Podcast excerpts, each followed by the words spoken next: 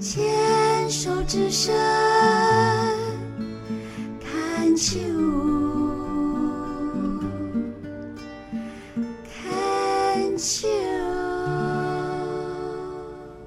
牵手之声 c o n c e r s 网络电台，欢迎收听这一集的广播剧之夜。那今天晚上播出的广播剧呢是《旋转木马音乐盒》，我很开心邀请到一个特别来宾，就是这部剧的编剧 Vivian 来跟我们聊聊。Vivian 你好 Hello，大家好。嗯，Vivian 是我们二零一九年广播剧写作的结业成员嘛？那这一部呢，呃，《旋转木马音乐盒》是他的第二部作品哦。呃，那 Vivian，你先跟我们听众朋友呃分享一下，那这部剧大概在讲什么？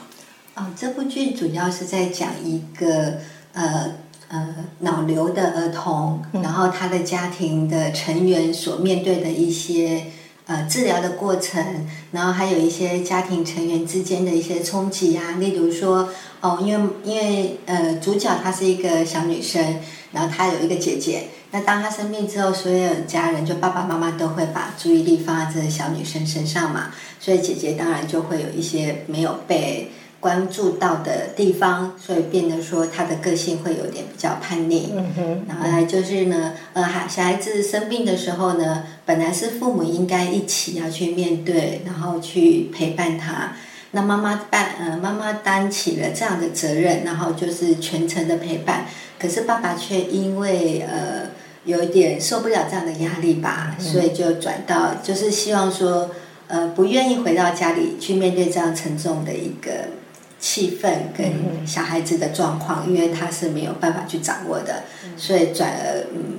不太好的就是在外面有了一个他觉得他可以去呃简单的说就是外遇啦。啊是啦，对对对。但后来因为这小孩的第二次复发之后，嗯。对，那爸爸他觉得就是太亏欠这个妈妈跟小孩子，嗯所以他就诚心的悔改，然后回来跟妈妈一起面对嗯这小孩子，然后陪伴他度过第二次的治疗过程。OK，好，那是什么样子的机缘让你会知道这？这不是你的亲身经验吗？哦，不是不对是，所以是什么样子的机缘是让你会呃知道了这个故事啊，然后觉得是值得把它写成剧本的呢？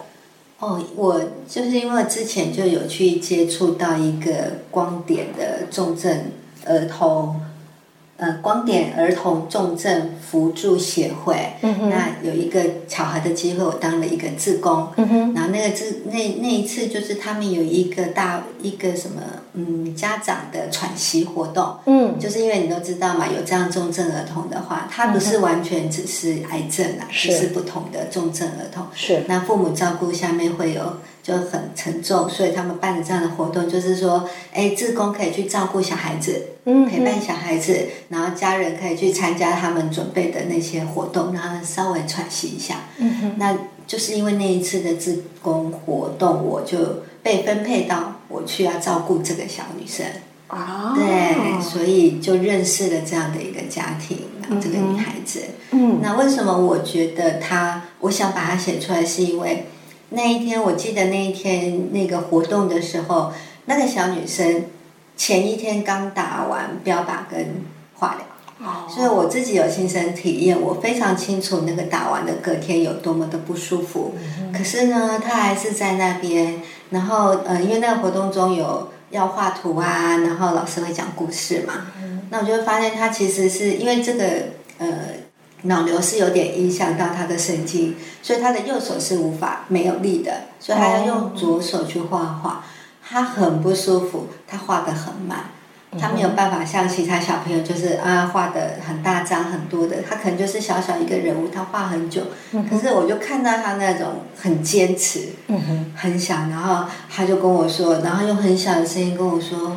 我画好慢。我就跟他说没关系，你慢慢画。嗯哼，对嗯然后还有就是，呃，在讲故事的时候，你可以看他整个其实脸色是蛮惨白的。可是他还是坚持的去努力的听老师讲故事。嗯哼，我就觉得我好佩服这个小女生，是是对，是，所以就一直在我心里面对她留下很深刻的印象。所以后来我跟这个家庭就一直有哦，呃联系，然后也有当他妈妈有一些心理上面需要咨询的，我就会去帮助他们这样子。OK，对。那嗯，那我刚刚讲过嘛，这个是你的第二部作品。那你觉得，那经过你跟那孩子的认识、家庭的认识，那跟你的第一部是你自己的经验，你觉得在你的创作过程上面有什么不一样吗？就是呃，有什么影响吗？呃，有当然是不一样。呃，先讲说在写作这一块，因为我真的文笔很糟糕啦。不能这样子对，然后第一次嘛，就呃所谓的自己经验，就是以乳癌这一块去切入。嗯但其实就是在医院，你会碰到很多呃病友啦，是然后或者是你在诊疗室听到人家在讲的一些状况，嗯，所以我把它拼凑在一起。是那是，因为第一步的时候，对我来讲要写写七八千个字实在是太困难了，所以我就会把呃想到了、听到了，我就把它凑凑凑凑在一起。嗯那我觉得，哎，对我来讲，那个七八千字写完，我就觉得我太厉害了。嗯那可能在一些剧情的转折啦，或者一些嗯。呃，应该要注意到的一些冲击啦，什么东西我没有，所以我知道我第一步写的非常平，就是把事件给描述出来，就每一个人遇到的一些事件。嗯，对，那第二步的话，当然就有了一点点进步，然后又跟同学啊、老师的讨论之后，他们给我建议，所以我就会知道哦，我要抓一个故事的主轴，然后怎么样去让它去发展，然后有冲突性，然后有一些戏剧化的地方。嗯，所以他对我改变其实蛮多的。然后还有就是对于这小孩子他的脑瘤，因为我没接触过嘛，因为我之前乳癌的话，就大家都是这方面的，我们比较清楚他的一些症状啊跟治疗方式。所以要写这个脑瘤的时候，我其实有去准备了一点点的呃功夫呃功课啦，对，去大概了解了一下这样子。嗯，对啊，就像你讲的哈，那个一个戏剧作品呢，它会有一个主轴嘛，啊，剧情的发展。那另外一个就是角色，角色的设定。那你在这部剧里面有没有做别特别做一些角色的设计呢？呃，有，当然主角就是这个女孩，呃，小女生嘛，嗯对，因为我觉得就以她为主。但是呃，父母跟小孩子的话，我有点，因为就是我认识的那那个家庭的话，他们是父母一起在帮助这个小孩子，但他们是分工的啦，妈妈就是负责小孩子的所有一切的。呃，日常生活所有需要啦，例如吃药啦，然后怎样陪他，在医院陪他，那爸爸就可能会负责去找寻有什么样跟这一些呃，就是跟他的病情可以有帮助的一些资讯。是，对，那他呃，那我当时因为想，但是因为我我没有写说完完全全遵照这个家庭，是因为我觉得因为是戏剧嘛，所以我们就加一点一些可能人其他的人会遇到的一些状况，我把它混合在一起。那我相信有很多不是很多，我想有些男男性可能在面对自己小孩子的生病这件事情，他们是比较没有办法去面对。比较容易落跑。对对，那他就可能给了自己很多的借口往外跑，嗯所以我觉得，哎，这样的东西可能它会有一些冲击性啊，一些戏剧化的地方可以写。嗯那至于那个姐姐的话，因为我想想，家里只要有两个以上的小孩，嗯那有一个生病，那我们绝对那另外一个一定会在心理上会有很大的一些不平衡感，不管他是年纪大或年纪小的，嗯所以我才会设计这样的一个角色。出来啊，对对呀、所以这里面的角色是蛮丰富的啦，然后并不只是专注在一个孩子的病，而是在也先牵涉到他周围的家人，然后对互相的影响。然后，那我也觉得那个疾病这个东西啊，它是一个很很奇怪的一个压力制造点啊，它可以让一个家庭的关系变得脆弱，也可能让这个家庭变得非常的强壮。对那那在这部剧里面，可能一开始是脆弱的，那后来就慢慢。大家会变得比较成熟一点的时候，然后了解到家庭的重要、家人的重要的时候，就会变得更加的强壮了一些。没错。OK，那我们先休息一下，我们在第三段我来继续再跟你聊啊。然后 l i v i 有带什么歌可以跟我们介绍一下呢？休息一下，听一首歌曲。好，那我就想呃介绍那个林志炫的《离人》。嗯哼，对，为什么想介绍这首歌呢？呃，这首歌它它的歌词其实讲的是有点像说，呃，恋人之间的分离啦。是，但是他我觉得他有些歌词会让我觉得，其实他也是在讲跟你只要是有亲密关系的人，不管是家人朋友，嗯然后他讲那种不舍的情怀，那就有点类似呃我们在遇到重症的，不管是儿童什么，你的家人朋友的时候，难免是。都会有这么不舍的感受。对对，只要是你的跟他有关联的人，就是彼此之间都会有那种牵扯。只要你有牵扯，你到时候要分开的时候都会不舍，对。对对？OK，好，我们现在就来听呃林志炫的《离人》，然后这首歌曲之后，我们就是广播剧《旋转木马音乐盒》。银色小船摇摇晃晃，弯弯悬在绒绒的天上。心事闪闪亮亮蓝蓝，停在我悠悠心上。你说情到深处人怎能不孤独？爱到浓时就牵肠挂肚，我的心里孤孤单单散散惹惆怅。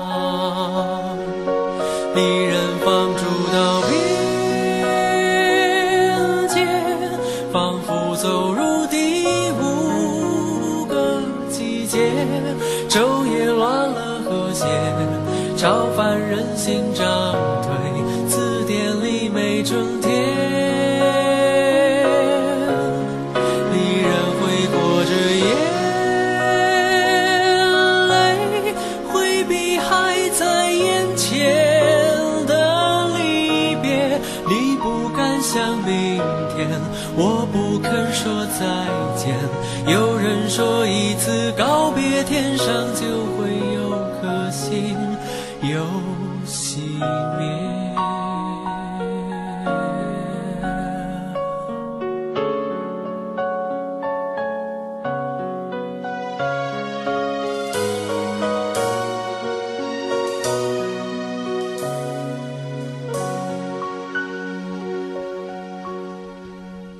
色小船摇摇晃晃，弯弯悬在绒绒的天上。你的心事三三两两蓝蓝，停在我悠悠心上。你说情到深处人怎能